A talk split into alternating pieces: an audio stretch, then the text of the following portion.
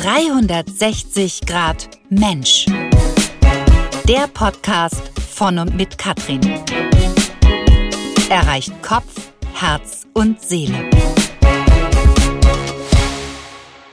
Ein stürmisches Moin hier aus Hamburg. Ich begrüße dich ganz herzlich zu meinem 360 Grad Mensch Podcast, den ich heute all den wunderbaren Frauen dort draußen widme. Jeder einzelnen da sie so kostbar in ihrer eigenen Weiblichkeit ist. Egal wie diese aussieht, denn du bist genau richtig so, wie du bist. Du bist wichtig, du zählst, du bist wertvoll. Sorge für dich und nähre dich selbst mit Liebe und Freude.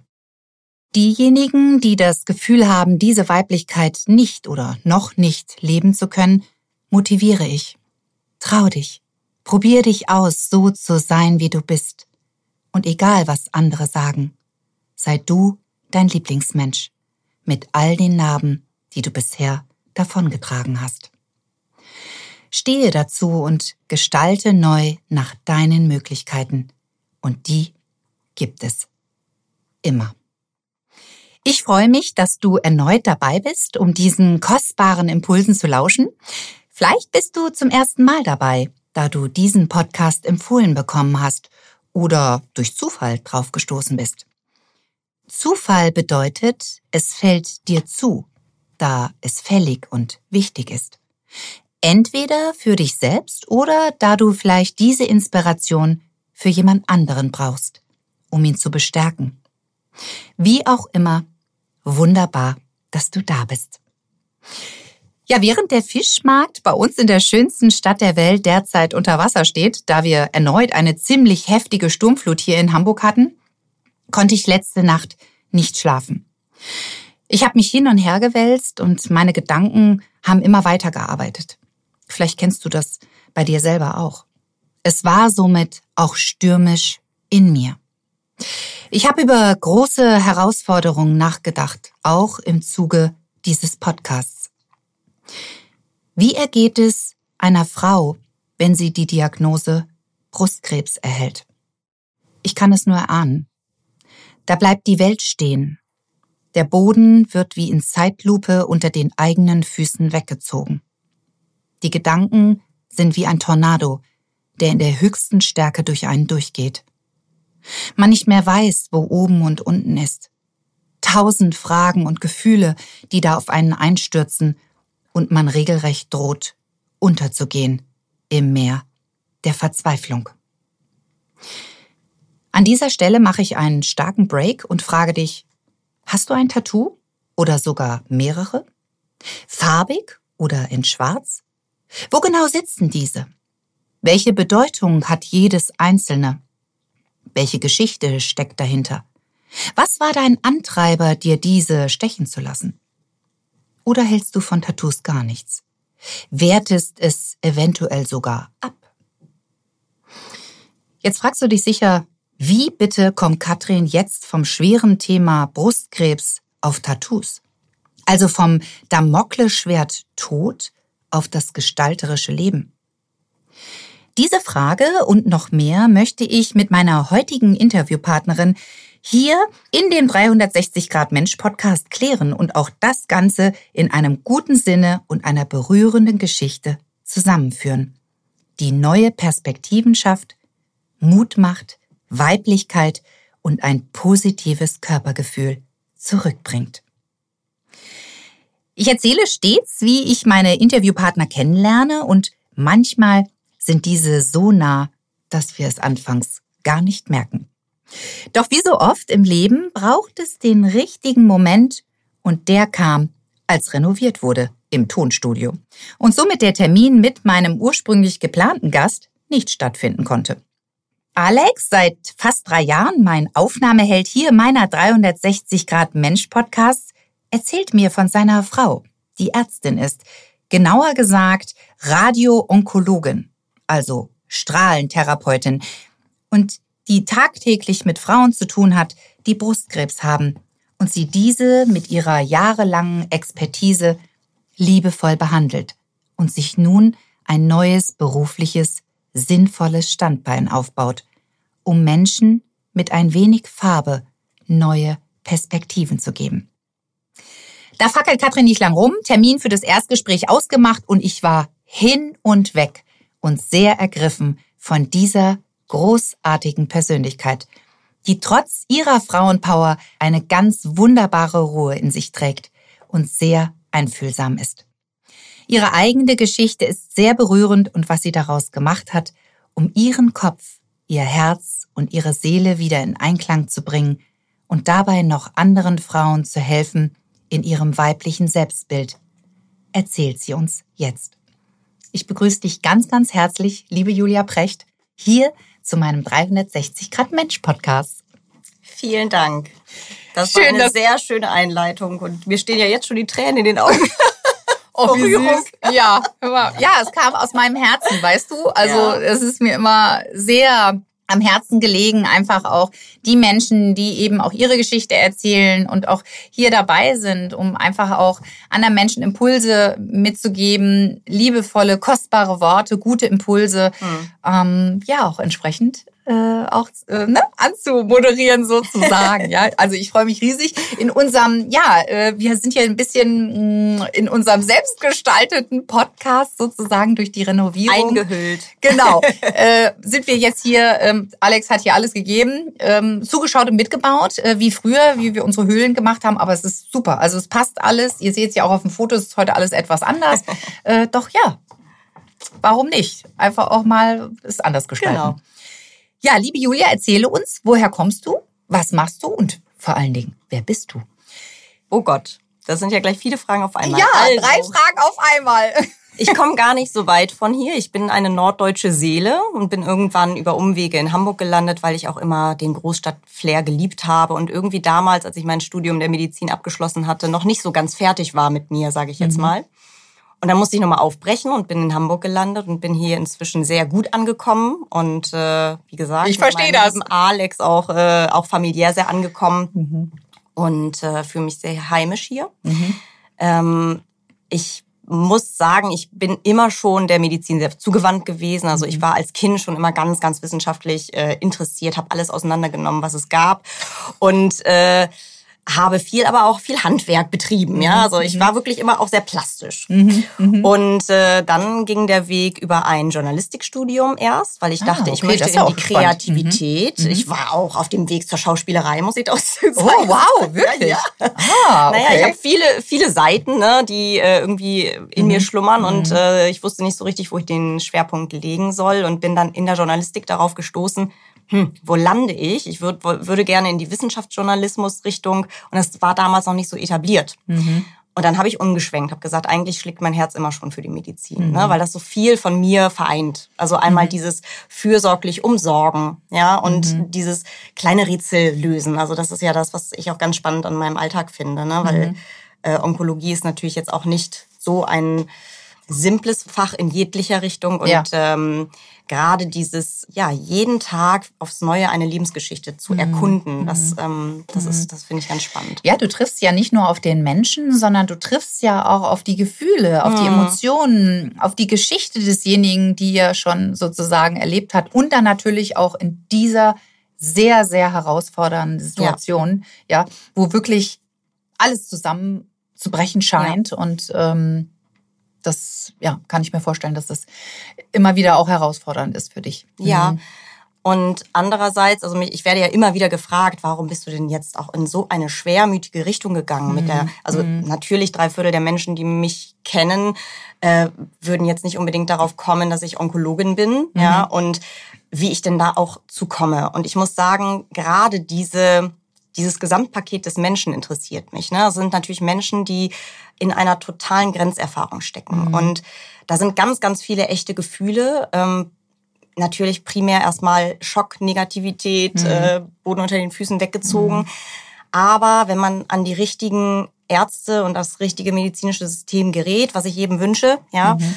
ähm, dann hat man auch ganz viel Hoffnung zu geben, mhm. weil die Medizin in der Onkologie ja wahnsinnige Fortschritte macht, muss mhm. man sagen. Und ich sehe meine Aufgabe eher darin, in meinem ärztlichen Alltag den Menschen zu motivieren, mit auf die Reise dieser Therapie mhm. zu äh, nehmen. Ne? Ich muss ja schon was antun. Also mhm. Therapie heißt auch immer Nebenwirkungen. Ne? Und mhm. die Leute haben Angst, gerade vor Strahlentherapie. Ich mhm. probiere natürlich sehr plastisch zu erklären, sehr verständlich zu bleiben, aber eben auch die kleinen guten Momente zu schaffen. Mhm. Ne? Von diesem Schock und in der Umgebung werden die Menschen ganz komisch angeguckt. Niemand, jeder ist überfordert mit der Diagnose mhm. Krebs. Mhm. Keiner weiß, wie er damit mhm. umgehen soll. Mhm. Und da haben wir natürlich in Anführungsstrichen den Vorteil, dass wir tagtäglich damit umgehen. Ja. Und für uns ist es ein Stück weit auch Alltag. Mhm. Ja, und ich ich gucke den, den Patienten natürlich nicht komisch an mhm. ja, und sage, huh, was, du hast Krebs? Mhm. Darum kommt er zu mir. Mhm. Ne? Und ähm, das ist immer so eine Selbstverständlichkeit, wo die Menschen, die bei uns sind, ich das Gefühl habe, auch ein Stück weit endlich loslassen können und mhm. endlich auch mal wieder lachen können. Also ich mhm. lache ganz viel mit meinen mhm. Patienten. Ich, ich, rede auch, wenn die erstmal in der Therapie sind, überhaupt nicht ständig nur mhm. über Nebenwirkungen oder sonst was. Wenn es ihnen mhm. gut geht, dann frage ich die auch mal, wie war das Wochenende und was machen sie denn so? Und ähm, das ist, ja, ich habe sehr ehrliche Verhältnisse dort. Ne? Und ich kann auch, ich äh, treffe ganz häufig auf natürlich extreme Gefühle auch negative natürlich, aber mhm. kann die natürlich sehr gut einordnen. Ne? Mhm. Ne? Also mhm. wie würde es uns allen gehen, wenn wir so einen äh, Schlag von Bug kriegen? Ne? Mhm. Und mhm. da wird der Manager plötzlich kleines Kind, ja, und da werden ähm, Leute wütend und und teilweise natürlich kriegt man auch was als Arzt dann ab, weil niemand weiß, irgendwer muss halt schuld sein, mhm. ja. Das Schicksal ist halt mhm. äh, manchmal ja wirklich schwierig. Mieser Verräter. Ja. Mhm. Aber ich, ich kann das einordnen und ich sehe meine Aufgabe darin, denjenigen da durchzutragen und die mhm. Fahne hochzuhalten. Mhm. So, ja, und das motiviert mich natürlich ja, wahnsinnig. Ja. Ne? Nein, sie fühlen sich ernst genommen, sie fühlen sich wahrgenommen und, und ähm, ja, haben einfach einen Mensch, einen Begleiter an der Seite, äh, der einfach auch Kompetenz hat, erfahren ist und ähm, ja, ja. da einen wirklich, wie du schön sagst, trägst durch mhm. diese Zeit. Mhm. Ja. Mhm. Ja, das glaube ich. Ähm, also das heißt, dein Traum war immer schon, sage ich jetzt mal, in diese Richtung auch zu gehen. Ähm, und das hast du gemacht. Mhm. Ähm, du arbeitest aber vorwiegend mit Frauen, ja?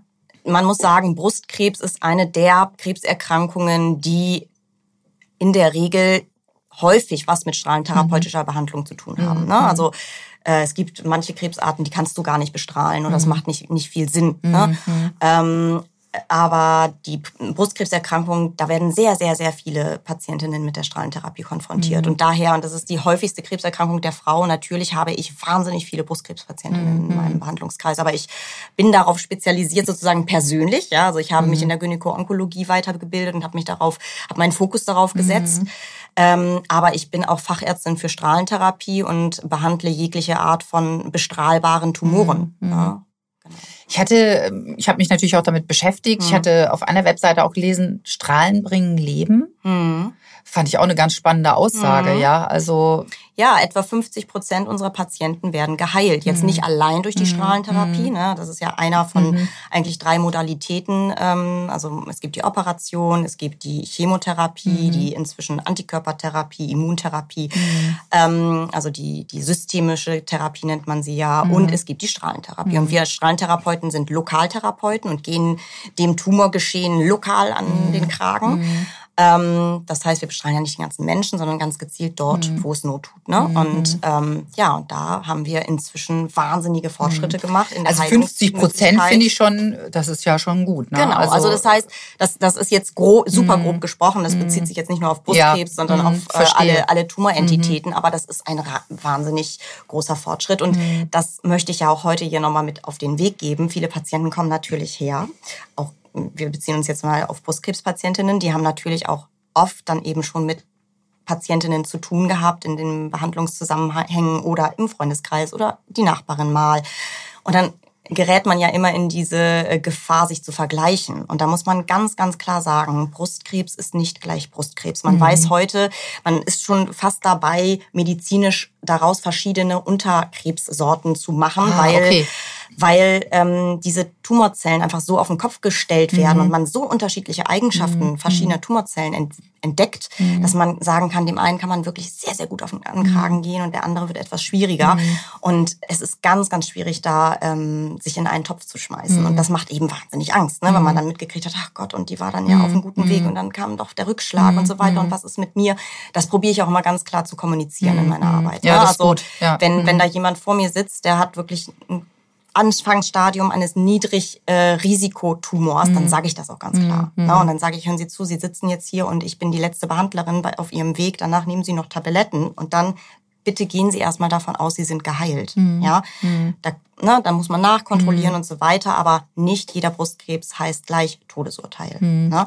Mhm. Das ist eine ganz wichtige Message äh, an dieser Stelle.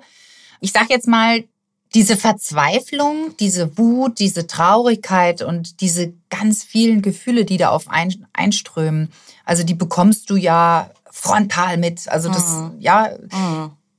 wie, wie, was ja auch absolut äh, nachzuvollziehen ist, ja. Wie gehst du damit und wie schützt du dich da? Ich glaube, jeder Arzt hat ja ein Wundermittel, das ist der Kittel. Ah, okay. Mhm. Und ich muss sagen, natürlich, ich komme auch mal aus einem schlechten Tag oder bin, mhm. bin schlecht in den Tag gestartet, mit dem falschen Fuß aufgestanden oder sonstiges. Aber ich komme in die Praxis und A, habe ich natürlich eine Berufung, das ist so. Also auch diese Aufgabe für mich, dass der Patient im, im Zentrum steht, im Vordergrund steht, ich ihn motivieren möchte mhm. und durchtragen möchte, ist für mich gar nicht nur eine Belastung. Ne? Das mhm. stärkt auch mich. Mhm. Ja, und weil wir da gemeinsam durchgehen, weil ich ein Team mit mhm. dem Patienten bilde. Ja, sehr gut. Im idealsten ja. Falle. Ne? Ähm, aber der Kittel hilft mir schon. Und mhm. mein Mann hilft mir natürlich, mhm. weil ich ja mhm. natürlich also ich bin ja nicht nur die strikte Wissenschaftlerin. Das ist ja auch das, wo ja, wir gleich drauf Mensch, kommen. Ja, ja, aber ja. ich habe halt auch noch ganz viele andere ähm, Eigenarten und Eigen Eigenschaften.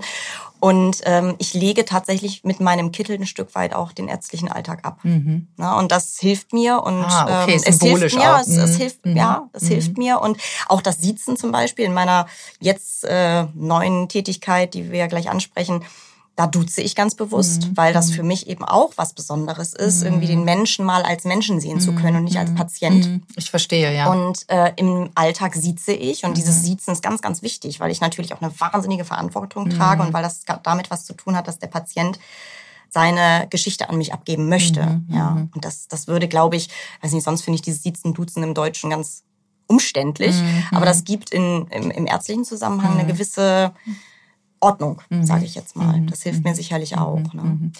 Okay, ähm, nun bist du da auch zufrieden. Du bist wirklich von Herzen gerne Ärztin, du machst das, was du da tust, das bist du, das mhm. macht dir Freude und das fließt einfach, mhm. ja. Also das spüre ich auch, das habe ich auch in dem Erstgespräch mhm. gespürt und das ist toll, ja, äh, mit Menschen zu sprechen, die einfach, ja, das Richtige tun sozusagen. Ähm, dennoch, aufgrund deiner eigenen Geschichte, mh, mm, ja, du bist ja auch sehr kreativ, mhm. äh, hat, hast du mir auch erzählt. Ähm, bist du sozusagen ja auf einen auf einen neuen Weg gekommen? Ja. Erzähl davon. Ja naja, auch an mir geht natürlich das Leben nicht vorüber. Mhm, ne? Und mhm. jeder Mensch hat seine Päckchen zu tragen mhm. und geht durch Schicksalsschläge und mhm. Höhen und Tiefen. Und mhm. das war bei mir im Leben mehrfach so. Und ich musste halt auch immer wieder lernen, aufzustehen. Und mhm. vor allen Dingen äh, habe ich, glaube ich, über diese ganzen Erfahrungen, die das bei mir dann komplett machen, eben auch gelernt, immer wieder mich umzuwenden und nach neuen Impulsen zu suchen. Das hat mich immer mir geholfen, letztlich aus Krisen rauszukommen. Mhm. Ja. Also nicht darin zu versinken. Ja, das tut man sicherlich ein Stück Opfer, weit. Am ja, natürlich. Mhm. Ist ja menschlich. Das ist menschlich, ja. Genau. Geht mir nicht anders. Ne? Äh, so. Genau. Aber mhm. wenn man das dann schafft, sich zu ordnen, mhm. dann hat es mir immer geholfen, wirklich, mh, mm, ja, das Leben anzupacken und weiter zu gucken mhm. und zu gucken, was gibt es denn noch her. Und ich mhm. bin halt ein super neugieriger Mensch, glücklicherweise, mhm. immer gewesen.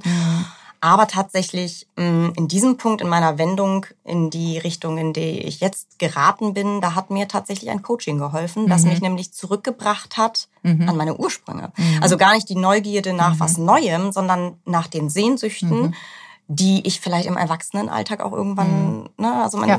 ja verlernt ja. und ja. verloren hat. Ne? Ja, man, man hat es immer noch, nur man hat es vergessen. Mhm. Ja, was ist das? Was hat mich da so inspiriert? Mhm. Ja, was, was war da als mhm. Kind? Ja, ich habe auch schon als Kind gerne Geschichten geschrieben. ja, äh, so, heute bin ich Autorin auch. Ne? Also ja, und da hinzugucken, der Ursprung ist so wichtig. Im Ursprung steckt so viel Kraft und so viel Stärke und so viel, ja, auch das Potenzial, was einfach darauf wartet, äh, ne? Ja. In einem schlummert und darauf ja, wartet. Genau. Irgendwann kommt der richtige Moment und dann darf es sich entfalten. Genau.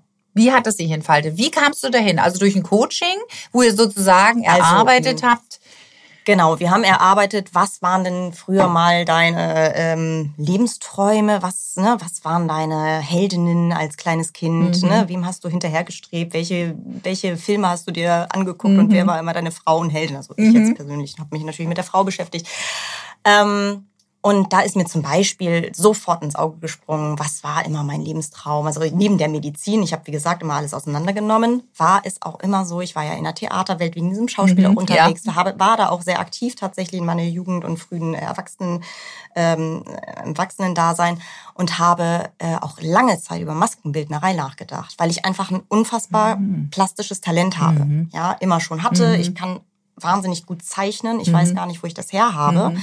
Mhm. Es ist keiner in der Familie, der das kann. Ja, vielleicht. Nee, das ist tatsächlich ein Talent. Die Urgroßeltern. Oder, oder ich habe eine gute Beobachtungsgabe, mhm. ich weiß es nicht. Ähm, ich, ich kann wahnsinnig gut abzeichnen, mhm. also sehr fotorealistisch. Ne? Mhm. Da, mhm. so kam ich dann auch irgendwann drauf. Aber ich ich habe einfach auch dieses bunte Ausleben geliebt. Mhm. So. Und ja, die Maskenbildnerei ist natürlich ein wahnsinnig wahnsinnig äh, brotloser Beruf. Ja. Ne? Und das hat mhm. letztlich auch die, äh, tatsächlich, glaube ich, die Ratio entschieden. Beziehungsweise auch dieses, dass immer diese zwei Herzen in meiner Brust schlagen. Also diese, dieses Wissbegierige. Ich, wie gesagt, ich liebe meinen ärztlichen Alltag auch, weil ich diese Rätsel auf dem Tisch habe. Mhm. Ja, ich, ich habe einen Stapel an Patientenakten, muss da durchsteigen und das alles für mich ordnen und dann den besten, den besten Lösungsansatz raussuchen. Mhm. Das ist auch was, was ich im Kopf mhm. auch brauche. Mhm. Aber mir mhm. fehlte ein Stück weit mhm. einfach mhm. die, die händische Arbeit, die bunte Arbeit, die ja, da habe ich mich immer ausgelebt. So und so kam ich so über diese Maskenbildnerei kamen wir dann zu diesem Punkt, dass ich gesagt habe und wenn ich es mal ganz leise sagen darf, Permanent Make-up finde ich auch super. Habe mich da wirklich auch nicht zugetraut, dazu zu stehen, weil das ist, ja, geht ja in eine ganz andere Richtung und mhm. kann eben Was auch, verbinden die Leute auch damit? Ne? Genau, kann mhm. natürlich auch, gerade in Hamburg, mhm. Ne? Mhm. Mhm. natürlich auch mit einer ganz anderen ähm, Menschengesinnung äh, verbunden werden. Das, das, ja, es ging mir eigentlich da primär um meine eigene Auslebung meines Talents. So. Und dann habe ich, kam ich so, kam mir immer wieder in den Sinn, ich habe dann auch natürlich viel, viel Patienten gesehen, die haben eben, oder Patientinnen, die haben keine Brustwarze mehr gehabt, weil sie sie leider verlieren mussten. Mhm. mhm. Und dann habe ich mich mit dem Thema einfach beschäftigt, weil es einen so ein bisschen tangiert in unserem Bereich. Natürlich, mhm. dass es auch die Möglichkeit gibt, das tatsächlich über Permanent Make-up beziehungsweise Tätowierung, da ist ein mhm. Unterschied, mhm. ähm, wiederherzustellen. Und dann, und dann war es da. Mhm. Dann habe ich gedacht, okay, und jetzt muss ich nur noch suchen, wie ich da hinkomme, weil mhm. mh, nicht jedes Permanent Make-up hält und äh, nicht jede Tätowierung ist toll von der Machart. Und da mhm. habe ich mich mhm. sehr reingekniet und geguckt, wo lasse ich mich ausbilden. Und mhm. bin dann letztlich halt beim Andy Engel, bei diesem wahnsinnigen Tätowierer mit einer unfassbar liebevollen Seele gelandet, mhm. der sich das zum, zur Lebensaufgabe gemacht hat und der ganz ausgewählt Menschen die eben auch das Einfühlungsvermögen mitbringen, das ist ihm wichtig. Also nicht die mhm. Tätowierer, die da mhm. irgendwie ja, da unterwegs im, Hinter, sind im Hinterhof irgendwie ja. Schmuddelarbeit machen, mhm. sondern ihm ist ganz, ganz wichtig, dass die Ernsthaftigkeit dabei auch mhm. verstanden wird und mhm. so weiter. Und der macht einfach grandiose Brustwarzen. Mhm. Der tätowiert die fotorealistisch. Ähm, diese Frauen haben wirklich auf der Oberfläche unbedingt nicht unbedingt irgendwas und du willst anfassen, sage ich jetzt mal, mhm. weil es dir so plastisch entgegenkommt. Mhm. Und das hat mich überzeugt. Und dann bin ich an den rangetreten. Mhm. Also das heißt, äh, nochmal ganz kurz zurück. Also du hast nach diesem Coaching wusstest du, okay, hier ist die Zielfahne, das ist das Ziel, das möchte ich tun. So. Und wie komme ich jetzt dahin? Was mhm. kann ich machen? Wie kann ich selbst gestalten? Wie kann ich mhm. ins Tun kommen? Mhm. Welchen, welche Wege gibt es? Welche ja, Möglichkeiten. Und ja, so ist es, also, weißt du, da, ah, da geht mein Herz ja auf, ja. So, ja, du kommst im Leben immer wieder auf die mhm. richtigen Menschen, an die richtigen Menschen, mhm. die dich begleiten, die dich da unterstützen und äh, in die, auf die richtigen, richtigen Wege. Und ich sage jetzt mal, der Andi Engel, ich war auch auf seiner Webseite, also wirklich Hammer, wirklich, mhm. also ganz toll, was, was er macht.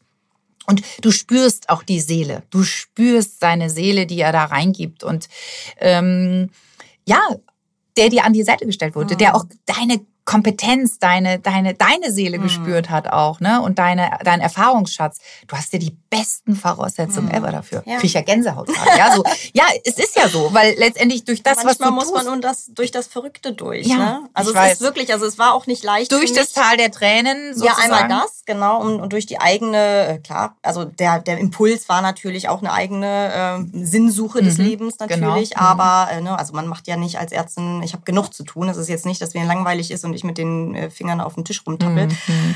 Aber ich hatte andere Dinge, die haben gefehlt. Und dann Mhm. habe ich gesagt, ich brauche da was, was das füllt. Und ich brauche für mich selber eine mh, Auslebung auch Mhm. ein Stück weit noch meiner Seele, ne? weil ich mache natürlich auch ein Stück weit im ärztlichen Alltag eine Dienstleistung, Mhm. ja, und ähm, bin da natürlich auch ein Stück weit unter Leistungsdruck und so weiter. Und ich wollte einen Bereich, wo ich selbst gestalte, wo Mhm. ich einfach auch sage, ich bin im Angestelltenverhältnis als Ärztin und wo ich einfach sage, so, und das nehme ich dann selber für mich in die Hand und ich schaffe mir mein eigenes Baby. Mhm. So, das war natürlich meine private Motivation dabei. Ne? Mhm. Aus deiner eigenen Geschichte heraus. Genau. Also aus deinem eigenen, ähm, ja, aus der eigenen vermeintlichen Schwäche. Hm. Also was einen schwach gemacht hat, wo man dachte, ey, Scheibenklasse, jetzt geht es hier echt, Hm. wie soll mein Leben weitergehen? Und da zu gucken, okay, ähm, das funktioniert jetzt nicht. Ähm, welche Möglichkeiten gibt es noch? Und die gibt es. Die gibt es immer. Ja. Und da einfach auch achtsam zu sein für die Menschen, die um einen herum sind, die einem vielleicht auch Impulse geben. Vielleicht ist es nur ein Satz, den man irgendwo liest. Jemand, der genau das Richtige sagt zum richtigen Moment, ja. Ja, der Partner, der, der einen da auch begleitet und, und bestärkt und, ähm, ne? Und auch dann letztendlich ein Coach, der, der, der dir da geholfen hat, ja. Und ähm, da weiterzukommen, was ein ganz, ganz großes Glück, ne? Ja. Das auch so zu erkennen. Ja. Okay, Julia, wie, wie, das ist jetzt alles natürlich ganz, ganz spannend. Also, mh, hast du eigentlich überhaupt selber ein Tattoo? Also das wird nicht mehr lange dauern, sage ich dir. Ne? Also ich war bis, ich bin überhaupt nicht die Tattoo-Type. Ne? Okay. Aber, aber natürlich. Kann man das sagen, ob man Tattoo-Typ ist oder nicht? Aber Also meine Kinder sind auch kein Tattoo-Typ, die würden ne? das auch machen. Na ja, genau. Also letztlich, letztlich, keine Ahnung, das war, gehörte für mich, für die, zum ästhetischen Empfinden nicht unbedingt immer dazu, ja, aber das war mir immer zu rockig. Ja, aber das sind Mhm. Ah, ja auch okay. totale Vorurteile, weil es Ja, gibt sind inzwischen wunderschöne Ja. Tattoos, die Ja. Mhm. auch mir entsprechen. Ne? Das kommt aus so einer, so einer alten Herangehensweise natürlich. Aber es, äh, natürlich bin ich schon am Mhm. überlegen, selbstverständlich. Ich habe ja auch großartige Tätowierer jetzt äh, in meinem unmittelbaren Mhm. Ja, das kann ich mir Umkreis. vorstellen. Das ist auch super spannend. ja, ne? Mhm. Das sind ja auch ganz, ganz tolle, bunte Persönlichkeiten. Ich liebe sowas. Also ich liebe Menschen, die, die so ein bisschen über den Tellerrand hinausgucken, die sich Mhm. was trauen und, äh, ne, und die haben ja auch einen ganz, ganz tollen äh, Mhm. Alltag. Und ja, nein, klar, selbstverständlich werde ich mich irgendwo hinlegen. Also ich, ich muss sagen, ich selber habe kein, äh, kein Tattoo, ähm, aber ich finde es super spannend, die Menschen zu fragen. Die, nach der Bedeutung, die Geschichte, die ja dahinter immer steckt. so. Oh, das finde ich ja ganz spannend. Also das finde ich richtig spannend. Welche Intention haben die Menschen, das zu machen? Aus was für, ne? Was, was war da? Das, ähm, was, ja, welche Geschichte steckt Ja. dahinter, die einen so berührt hat, dass man das im Prinzip auch, ja, auf dem eigenen Körper verewigt, Ja. sozusagen. Mm, Ich habe mal im, im Museum äh, Kunst und Gewerbe habe ich mal, da gab es mal so eine Ausstellung über Tattoos und wie das gemacht wird und so weiter. Ist das nicht schmerzhaft? Also im Permanent Make-up, was ich ja auch ursprünglich ähm, gelernt habe, betäubt man, weil das ja in, ins Gesicht Okay. geht. Ne? Und da, Ah, also wenn okay. die mimische Mhm. Mu- Muskulatur da nicht mitspielt, dann hat man wirklich Okay. plötzlich eine Augenbraue auf der Stirn sitzen, wo man sie nicht haben möchte. ähm, daher betäubt man da schon ähm, oberflächlich. Es geht auch in einer feinen Haut, in der Oberfläche ganz gut. Ähm, bei Tätowieren, die lachen darüber. Ja, das ist natürlich auch so ein bisschen so, so eine Eitelkeit da. Wer sich tätowieren lässt, der, der betäubt sich doch nicht. Ja. Aber die Patientinnen, um die es bei mir geht, die Brustkrebspatientinnen, die die Brustwarze verloren haben, haben in der Regel an der Stelle natürlich eine Narbe. Ja, und Narben sind äh, ist ein Gewebe da äh, das ist in der Regel kennt man ja selber ta taube Narben ne, ist in der Regel nicht unbedingt äh, sehr gut mit Nerven versorgt. Und die spüren das nicht unbedingt ne? also habe ich jetzt wirklich selbst nicht glauben können aber man denkt ja auch so Gott oh Gott und gerade die Brustwarze aber die Brustwarze ist ja nicht mehr da. Das heißt sämtliche Nervenversorgungen an der Stelle Ist- sind ja nicht mehr da Ja. leider und das ist nicht so der Punkt. Also ähm, mit der Zeit, klar, je länger man tätowiert, wird es vielleicht auch irgendwann unangenehm. Ich habe den Vorteil, als Ärztin kann ich natürlich auch Betäubungsmittel benutzen. Ja, Oh, das ist der von- ja. Mhm. Genau, also falls das unangenehm würde, könnte man das auch äh, dann ähm, kurzfristig mit einem Oberflächenbetäubungsmittel oder mit einer Creme äh, betäuben. Aber das war bislang aus meiner Erfahrung nicht notwendig. Also wie wird das dann, jetzt muss ich mal fragen, äh, also das heißt, die Brust wird praktisch wieder aufgebaut, also es wird Gewebe entnommen und wird aufgebaut. So, und dann ist, ist im Prinzip, ist die praktisch, ja, da ist ja nichts drauf sozusagen dann, ne? Also der, der Nippel ist ja nicht da.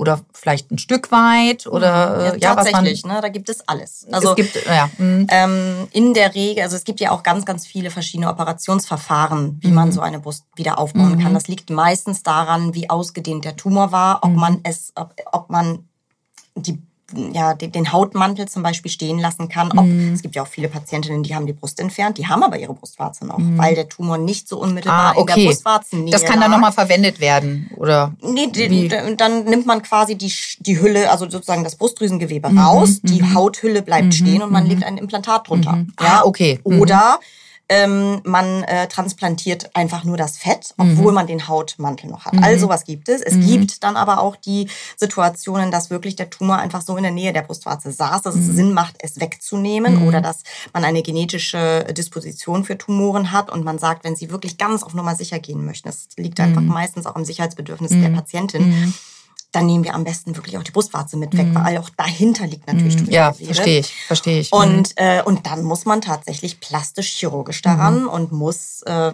Bauchlappenplastiken machen. Das hört sich jetzt alles äh, Wahnsinn an, ist es auch ta- tatsächlich. Also es ist wirklich sind große Op- Operationen, ähm, wo man eben versucht, so weiches Gewebe wie möglich irgendwie an diese Stelle zu transponieren. Und dann und darum ähm, kann man gar nicht sagen, so sieht eine Brust ohne Brustwarze aus. Manchmal ist die Narbe nur an der Brustwarze, ganz klein und über die Region. Manchmal haben die Patientinnen große Narben, weil wirklich ganze Gewebeanteile transpositioniert wurden. ja. Und ähm, ja, Also ich finde, man sieht das auf deiner Webseite, äh, die ja ganz neu ist. Ich finde Ja. sie übrigens super schön. Ich finde, fand sie also wirklich ganz, ganz toll. Ja. Auch äh, was du schreibst, die Aussagen und und äh, und da sind eben auch Bilder abgebildet. Ähm, das fand ich ganz spannend, eben das zu sehen vorher, nachher. Also wow.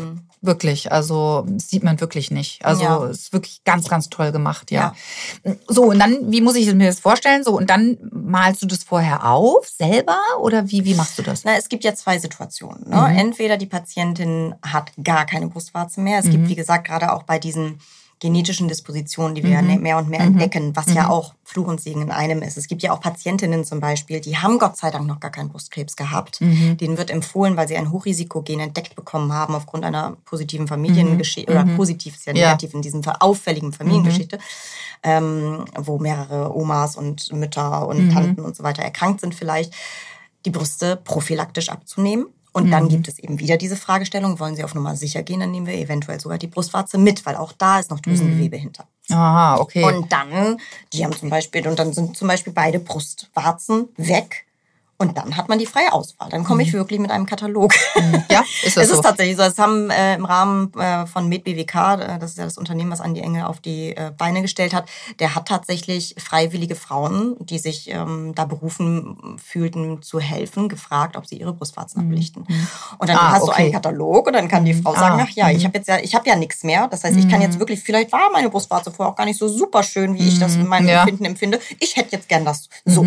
Und das äh, kann, kannst du dann sozusagen abpausen. Ne? ich jetzt Ah, okay, abgepaust wird das. Mhm. Ja, abgepaust, nee, wenn man jetzt in die Details gehen möchte, das ist viel Fotoarbeit. Also man fotografiert, beziehungsweise in diesem Fall liegen die Fotos vor. Dann zeichnet man tatsächlich eine Vorlage, die man im Tätowierbereich ist das ganz, ganz üblich mit äh, mit einem Blaupapier, ja, wie, wie so Abhauspapier, wie wir Ja, es ja, aus der äh, Kindheit ja, kennen, ne? ja. mit, mit, mit einem Kuli durchdrücken, Aha, so okay. ungefähr, ja, und dann bleibt eine blaue Linie und die kann man dann auf die Haut aufbringen. Das Ah, ist dann die okay. Schablone. Mhm, Und dann ah, muss verstehe. man die Farben einbringen und natürlich auch vor allen Dingen, das ist in diesem Fall ja ganz wichtig, diese Tiefenunschärfe rausarbeiten und die äh, Schattenführung und das, das, wo fällt das Licht Mhm. üblicherweise auf die Brust und das muss man natürlich alles im Hinterkopf haben und dann Wie zeichnet man. kompliziert. Ja, Wie lange dauert so eine Sitzung?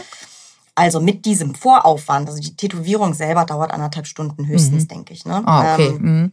also mh, kommt immer auch darauf an, wie reagiert die Haut. Muss Mhm. man irgendwann aufhören, weil es eine Rötung gibt, wo man sagt, "Hm, wir warten mal ab. Sie kommen, die Patienten kommen ja immer noch mal nach äh, vier Monaten wieder zur Kontrolle. Mhm. Okay. Mhm. Manchmal sagt man auch, weißt du was, ich will das da jetzt nicht übertreiben. Wir gucken erstmal, wie das Ergebnis ist, wenn die Okay, Rötung weg ist. ja, ja. Ne, aber äh, insgesamt sind äh, plane plane ich immer so drei, dreieinhalb Stunden ein, weil man das Vorgespräch hat. Dann hat man die, ja, also eigentlich ist dieses ganze Gestalten der Brustwarze, bevor sie überhaupt auf den Körper aufgebracht wird, das, äh, das Das ist das. Das Also Zeitaufwand. wie lange dauert es denn vom, ja, der Entscheidung, die die, die Frau jetzt getroffen hat, Mhm. das machen zu lassen, bis zu dem Tag, wo sie es hat? Das kann ganz schnell gehen, wenn die Heilung wenn die Heilung schon abgeschlossen ist. Das ist immer wichtig. Also äh, jegliche Art von Behandlung an der Brust muss mindestens sechs Monate her sein, weil Mhm. Ah, sowohl okay. eine Operationsnarbe muss abheilen, als auch bestrahlte Haut muss sich regenerieren. Ähm, das, das ist immer Voraussetzung. Auch eine Chemotherapie muss abgeschlossen sein, damit das Immunsystem Ah, okay. sich erholt hat. Ah, das ist ne? auch ganz wichtig, ja. Genau. Und, und äh, ja, aber es gibt auch Patienten, die kommen ja Jahre später. Ja, weil die dann irgendwann, Mhm. weil diese ganze, man darf das auch nicht unterschätzen, Patienten, die gerade aus dieser Hölle der Therapie Mhm. kommen, ja, die sind wirklich bedient und die brauchen manchmal auch einfach eine Erholungsphase. Und dann kommt irgendwann der Punkt, dass sie sagen, Mensch, aber ich bin immer noch nicht ganz. Und dann Mhm. Ich fühle mich nicht als Frau, ich fühle mich nicht weiblich. ja, und Ähm, genau. Erstens ist es das, also viele Patienten, die und Patientinnen, die haben sich Jahre nicht mehr ganz im Spiegel gesehen, ja, weil sie das einfach immer ausblenden, weil sie denken, ach nö, lieber nicht. Ne? Oder mit ihrem Partner, ne, ziehen sich nicht aus oder gehen nicht mehr ins, in die Sauna, gehen in kein Fitnessstudio mehr, weil sie blöd angeguckt werden beim Duschen. Und, und das, das rückt natürlich irgendwann, wenn man genesen ist, Verstehe. Und, ne, wieder in den Vordergrund, Ja, dann sagt ja. man, oh nö, also das hätte ich jetzt schon ganz gern. Ne? Und, Und das dann, dürfen sie und das sollen sie. Und wie wunderbar, dass es diese Möglichkeit gibt, ja. Also, ne, vor, keine Ahnung, wie vielen Jahren undenkbar, ja, so. Und das ist toll, also, ne. Das ich glaube, es ist auch ein Stück weit im Gegensatz zu diesen ganzen Therapien, die vorher gelaufen sind, die man sich leider nicht aussuchen kann. Die Mhm. einem, sag, sag ich ja auch im Moment immer, dass ich sage, im ärztlichen Alltag tue ich den Patienten etwas an. Mhm. Ja. Und in diesem Zusammenhang tue ich dem Patienten etwas Gutes an. Also es ist was völlig anderes. Mhm. Ja, die, die müssen auch durch die Hölle dieser, dieser Ja. Mhm. oh Gott, Angst des Tätowierens und wer weiß, ob das wehtut und so weiter. Aber die machen das so aus eigenem Antrieb und es ist Mhm. eine eigene Entscheidung. Das merkt man auch bei den Vorgesprächen. Ne? Deswegen sagte ich vorhin ja, ne? Vom Damoklesschwert Tod zum gestalterischen Leben. so ist es wirklich so, ja. Also ähm, Wieder die, oh, die eigene ich krieg Gänsehaut, oh, wie ich darauf reagiere, ist ja, Mhm. weil es ist so, es ist wirklich so. Also wenn man auch bei dir auf der Webseite ist, genau Mhm. das kommt darüber, ja. Mit Farbe, bring Farbe in dein Leben, Ja. ne? So, also Ja. Mhm. das kann man wirklich so sagen. Jetzt, was ich natürlich ganz spannend finde, jetzt auch mal, wird das denn von der Krankenkasse übernommen? Also, Das ist ja auch eine ganz wichtige Frage, ja, Doch, die sich vielleicht der eine oder andere stellt. Also ich kann da nicht für alle Systeme sprechen und Mhm. für alles, was es so auf dem Markt gibt. Ich bin ja nun bei MitBWK, äh, das ist ja eine, ein Zusammenschluss von verschiedenen ausgebildeten Tätowierern, beziehungsweise mir, mir als Ärztin Ja. jetzt. Ne? Mhm.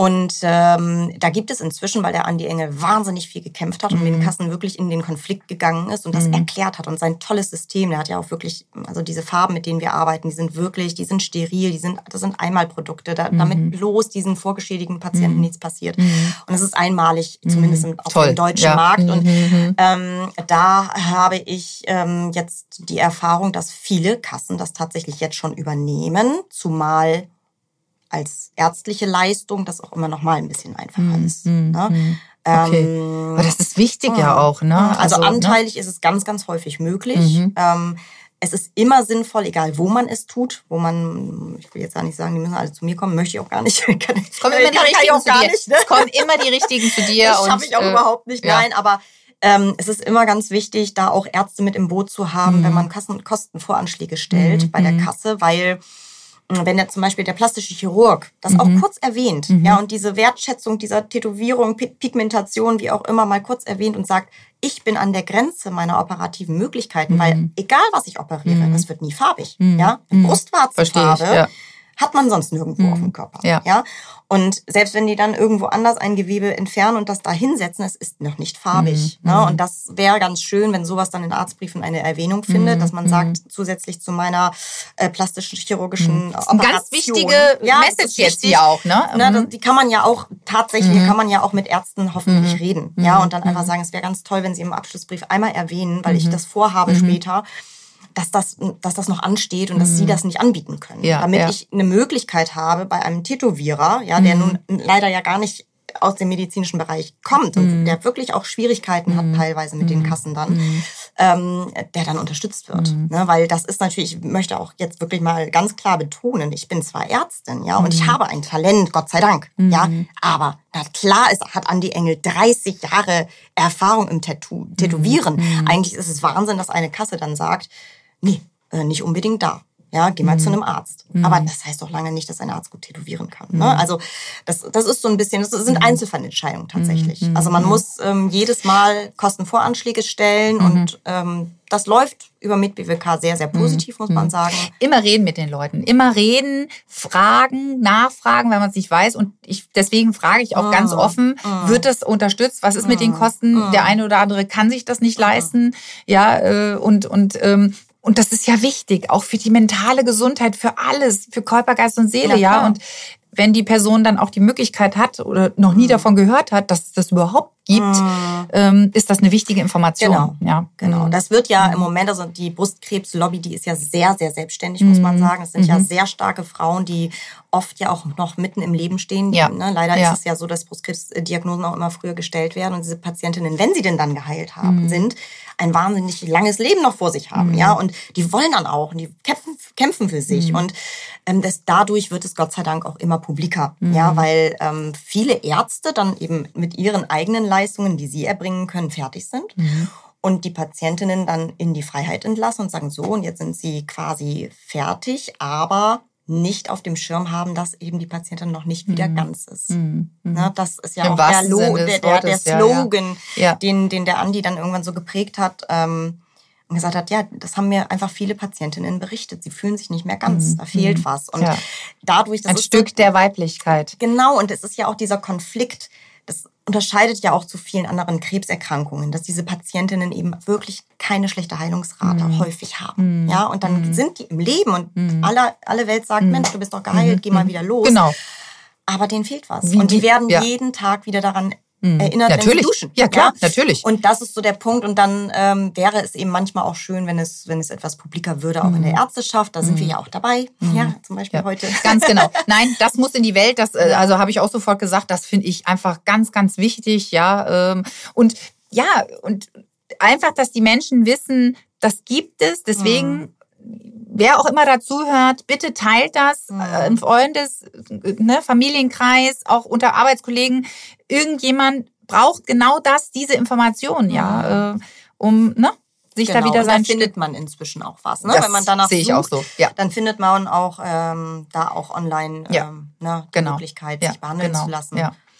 Genau. Jetzt, was mich natürlich auch nochmal ganz äh, ähm, sehr interessiert, ist, wie reagieren die Frauen darauf? Also Sie haben jetzt das abgeschlossen und mhm. bekommen jetzt die Möglichkeit, ne, du sprichst mit ihnen, mhm. in deinem Zuge, du begleitest sie ja jetzt eine mhm. Zeit lang. Mhm.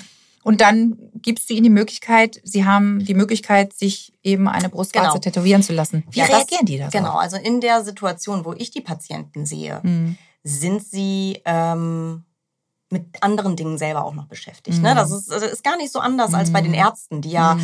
okay, äh, in dem verstehe. Moment vielleicht auch sagen, nee, das erste Ziel ist natürlich, diese Patientin erstmal zu heilen. Mhm. Ja, da mhm. gucken wir erstmal in den Nachsorgen, gucken wir erstmal, dass die safe ist, dass alles gut läuft. Ja.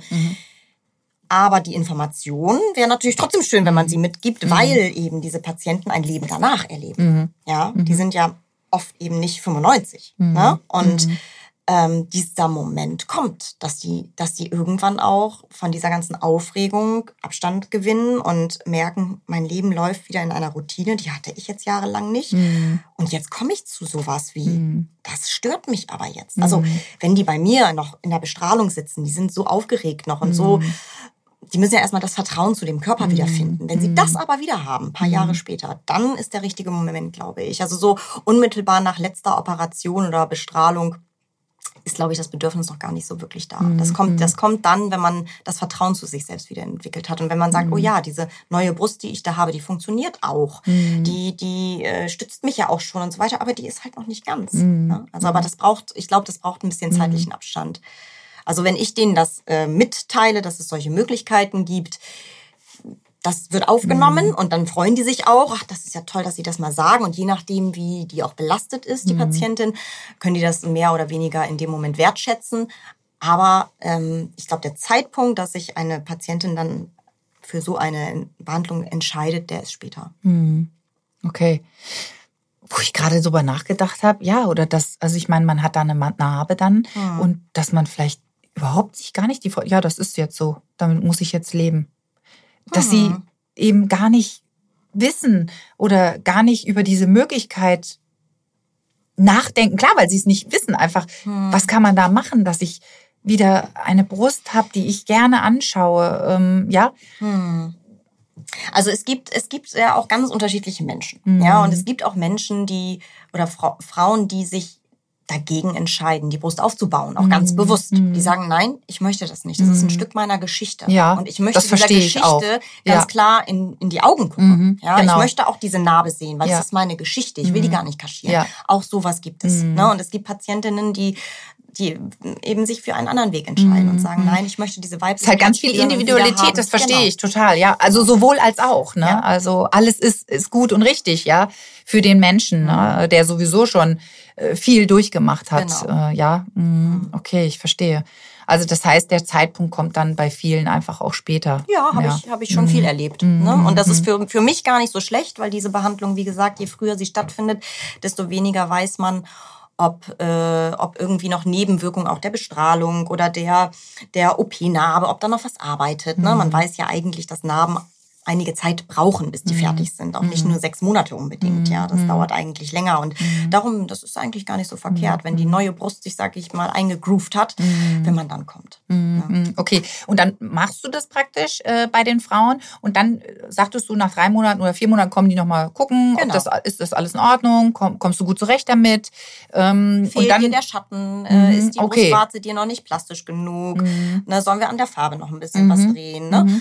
So. Okay, das finde ich auch gut, dass man da weiß, okay, ich bin trotzdem weiter noch begleitet, wenn irgendwas damit nicht in Ordnung ist oder ne, man sich nicht gut fühlt, dass da auch jederzeit nochmal was verändert werden kann. Und ähm, dann äh, ist das ja bei dir so, dass die sozusagen wie ein Qualitätssiegel, mhm. ähm, dass sie drei Jahre lang sozusagen die Möglichkeit haben. Genau, ja, nicht nur ich, ne, sondern mhm. eben das, das kommt von, Ach, das von ist generell, BWK. Ja. Mhm, okay. Das, das habe ich mir mhm. nicht ausgedacht, das kommt mhm. vom Andi. Mhm weil ich muss ihn leider immer wieder erwähnen. Ne? Das ist ja so mhm. mein, äh, mein Mentor, sag ja, ich jetzt also, mal. Muss ich auch sagen. Also ganz tolle Persönlichkeit, ja, was ich da wirklich. auch gesehen habe. Äh, ja, ich hoffe, dass ich irgendwann die Möglichkeit habe, ihn auch persönlich kennenzulernen. Vielleicht, dass ja. ich ihn mal zum Talk einlade, äh, finde ich auch eine ganz tolle Sache, Bestimmt, äh, dass wir da nochmal zusammenkommen, auch zu diesem Thema genau. eben ganz, ganz spannend. Genau. Ja. Ähm, Nein, das hat er sich ähm, natürlich auch aus seiner Erfahrung äh, überlegt, weil also ihm liegt wirklich am Herzen oder mit BWK generell liegt am Herzen, dass die Patientinnen langfristig glücklich werden, mhm. dass man eben nicht so einen Aufwand macht mit so einer Farbeinbringung und dann hält das nicht. Ja, das mhm. ist eben das Problem auch bei vielen Pigmentationen im Gegensatz mhm. zum Tätowieren. Das wissen mhm. viele Patientinnen nicht. Mhm. Wenn man das pigmentiert, aus dem Permanent Make-up kommend, sticht man mit einem völligen anderen ähm, äh, Gerät, mhm. ja, was überhaupt nicht so tief in die Haut eindringt, mhm. weil es eben ja eigentlich fürs Gesicht gemacht ist, mhm. was macht, mhm. Sinn macht. Ne? Darum hält mhm. Permanent Make-up auch nicht dauerhaft wie ein Tattoo, weil man da einfach so feine Haut hat, dass man da nicht in die Tiefe soll.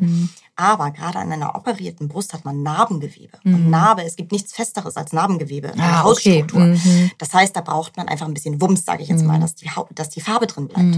Das ist einer der Gründe, warum wir A tätowieren und B, warum wir so eine lange Garantie geben, weil man mhm. eben nicht weiß, bei einer Patientin, die hat größere Narben oder die sind vernarbter als bei anderer Patientin und so weiter, man weiß nicht, wie bleibt denn die Farbe drin nach vier mhm. Monaten. Und wie bleibt sie dann nach mhm. anderthalb Jahren drin? Ist halt ganz individuell, ne? Ist üblicherweise ja. sagt man, nach anderthalb Jahren ist eine Tätowierung fertig. Okay. Ja? Ah. Trotzdem, weil es eben Patientinnen sind, die sind ja, die haben keine normale Hautstruktur an der Stelle. Haben wir diesen Puffer eingebaut. Mhm. Ja, damit eine Patientin wirklich auch keine Sorgen da hat. Mhm. Ne? Und, okay. ist, ne? und selbst wenn sie es eben dann selber zahlt, dass sie dann auch mhm. weiß, wofür. Ja, dass okay. Dann, ja, das irgendwann will man da abschließen ja, das mit. verstehe ich. Und wir mhm. wollen dann auch, dass die Qualität mhm. stimmt. Jetzt muss ich noch mal ganz kurz fragen, mhm. was bedeutet äh, MedBWK? Das ist tatsächlich der, der, ähm, die Marke äh, des Unternehmens von Andy Engel. Ähm, das ist wahrscheinlich so ein, so ein, so ein Wortspiel, ne? Med für medizinisch ja. natürlich und BWK für Brustwarzenrekonstruktion. Genau, das, das ist nochmal ganz wichtig. Auch so googeln. Ja, man kann BWK googeln. Sehr gut, ja, das ist ganz kommt wichtig. da drauf. Also ich weiß nicht, ob man da auch auf Automarken kommt. Ja, okay. aber, aber, es, äh, aber man kommt sicherlich auch auf Brustwarzenrekonstruktion. Mhm. Okay. Das, das, ist eine, kurz gefasst, weil dieses Wort mhm. so, so mhm. sperrig ist. Ne? Mhm. Okay, gut. Genau. Nein, also das wollte ich jetzt Stimmt, einfach nochmal, dass, dass, dass, mhm. ne, dass der Zuhörer versteht, okay, mhm. was, was, was bedeutet das? Ähm, welchen emotionalsten Moment hattest du bisher? Also in meinen Anfängen, als ich mhm. diesen Spagat gemacht mhm. habe zwischen ähm, mein, ja, meiner ärztlichen Tätigkeit und diesem, diesem Farbpotpourri, sage ich jetzt mhm. mal, mhm. ähm, habe ich eine Patientin behandelt, ähm, die ich vorher onkologisch betreut habe. Ja. Und da ging es gar nicht um Brustwarzen, sondern da ging es dann darum, also irgendwann vielleicht finden wir uns auch nochmal für eine Brustwarze. Aber da ging es, ihr ging es tatsächlich, die kam aus dieser ganzen Chemohölle, sage ich jetzt mal, die kam aus, die hat das komplette Programm mitnehmen müssen Mhm. und die kam zu mir, hat das gehört, mochte mich irgendwie persönlich auch sehr gerne und kam dann zu mir und wollte sich ein Permanent Make-up machen lassen. Mhm. Und das war für mich ein ganz, ganz besonderer und magischer Moment, weil die wirklich ja vorher für mich auch Patientin war. Mhm. Und dann stand sie vor mir und hatte plötzlich Augenbrauen stand mit Tränen in den Augen vor mir. Und das war, ne, und hat sich so Oh. gefreut, weil sie sagte, Jura, ich weiß nicht, wann ich das letzte Mal Augenbrauen hatte. Oh, kriege ich ja Gänsehaut. Und oh, das ähm, ist sehr also das, emotional. ich, ja. ich muss sagen, ich will jetzt keine meiner emotionalen Geschichten unter den Tisch kehren, weil ich habe ganz, ganz, ganz viele emotionale Geschichten jeden Tag. Mhm. Ne? Diese Geschichten sind alle wahnsinnig individuell. Ne? Und jeder Patient hat sein Päckchen halt Mhm. zu tragen. Ne? Ich erlebe, darum liebe ich meinen Job ja auch so, auch den ärztlichen Ja. Teil, weil ich wahnsinnig viele persönliche Geschichten erlebe. Mhm. Ja. Die positiven und die negativen Seiten natürlich. Ne? Ja, du bist toll. Also ich, ich, ich, ich würde mich dir auch sofort anvertrauen, wirklich. Also äh, ja, das ist, das ist ja auch eine, eine Chemiesache. Ne? Deswegen auch, es werden die richtigen Menschen zu dir kommen, die genau dich brauchen, weil du einfach so bist, wie du bist. Ja, also mh, an dieser Stelle, was war denn deine größte Herausforderung? Kannst du das auch sagen? Die größte Herausforderung. Also wenn Was fällt dir da spontan, ein? Klar, ja, das Leben an sich ist eine Herausforderung, also Mhm. für jeden. Ne? Und ich, ich, vielleicht hilft mir das auch bei diesem Job so, dass ich, ähm, dass ich eben auch durchaus mal durch Schicksalsschläge durch Mhm. bin. Ja, und dann immer wieder, ich glaube, die Herausforderung ist, wieder aufzustehen und weiterzumachen. Mhm.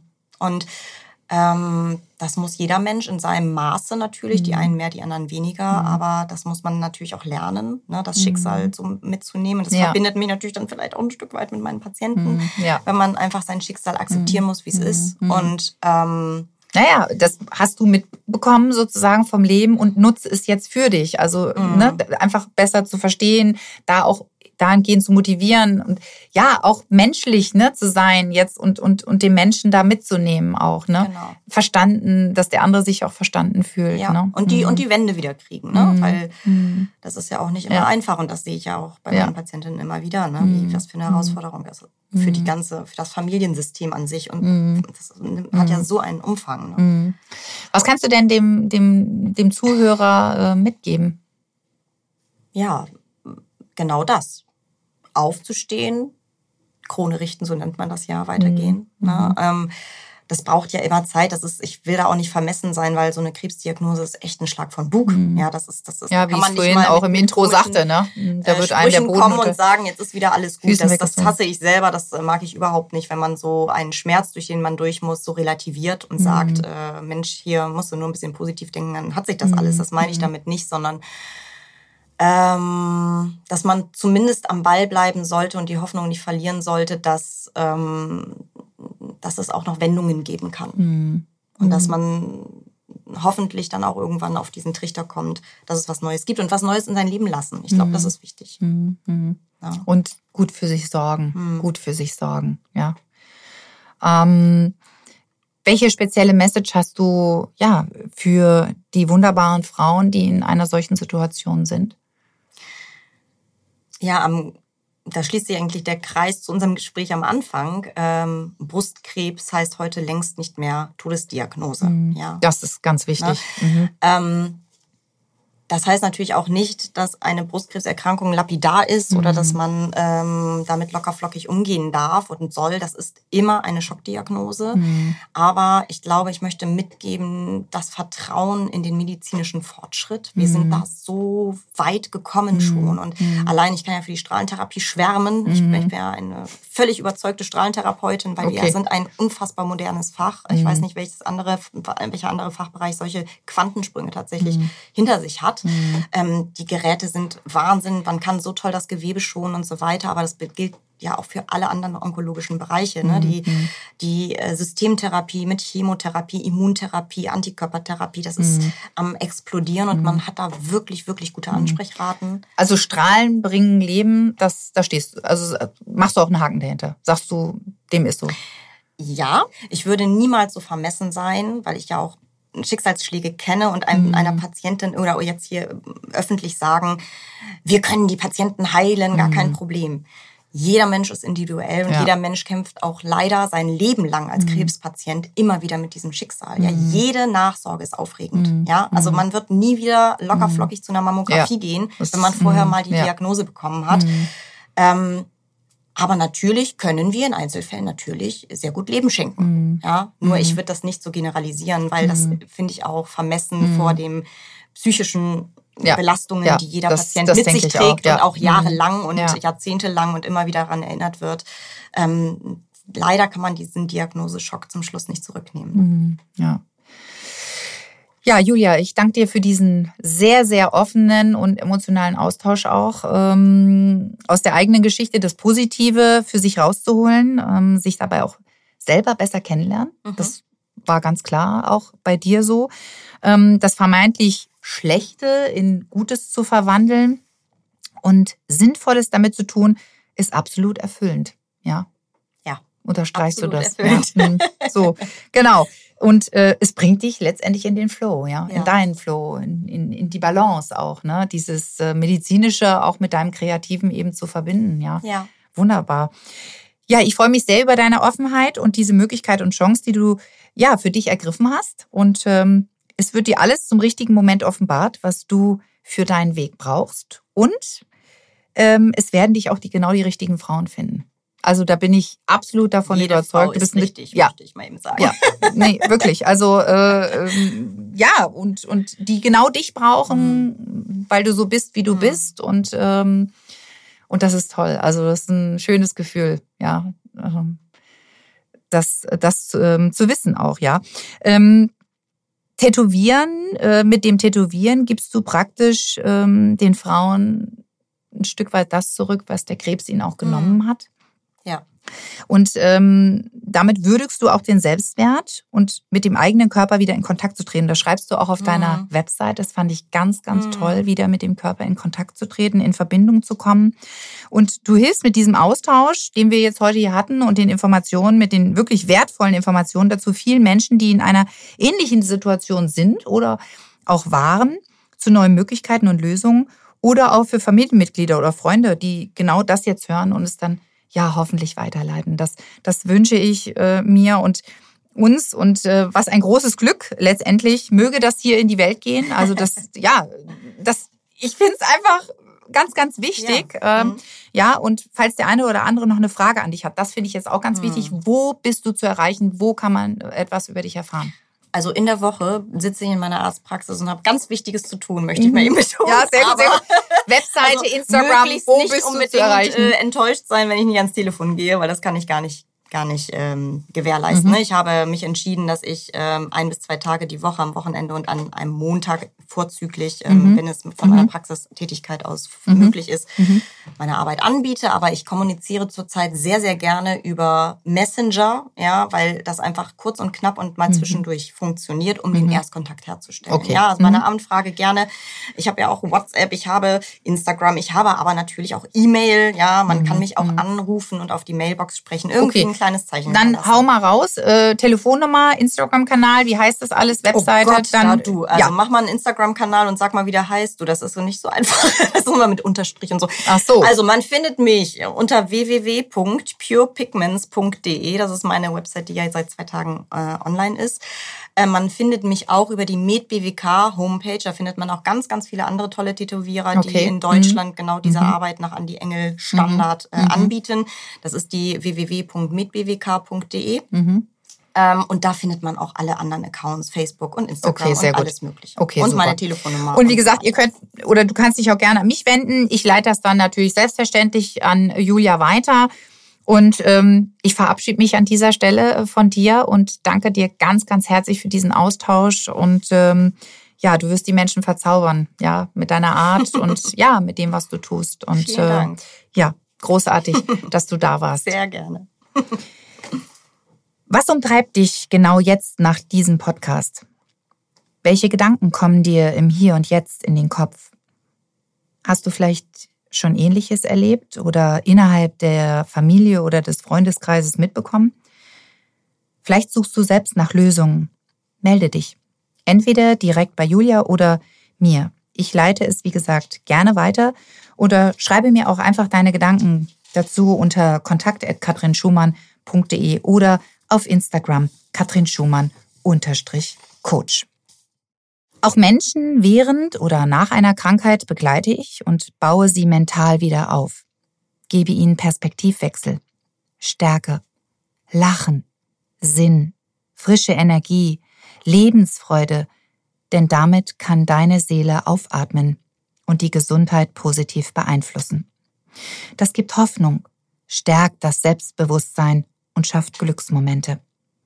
Anfangs sagte ich, diejenigen, die das Gefühl haben, ihre eigene Weiblichkeit nicht oder noch nicht leben zu können, motiviere ich. Melde dich, trau dich, hol dir deine Unterstützung, um dein Herz, deine Seele und deinen Geist wieder in Einklang zu bringen.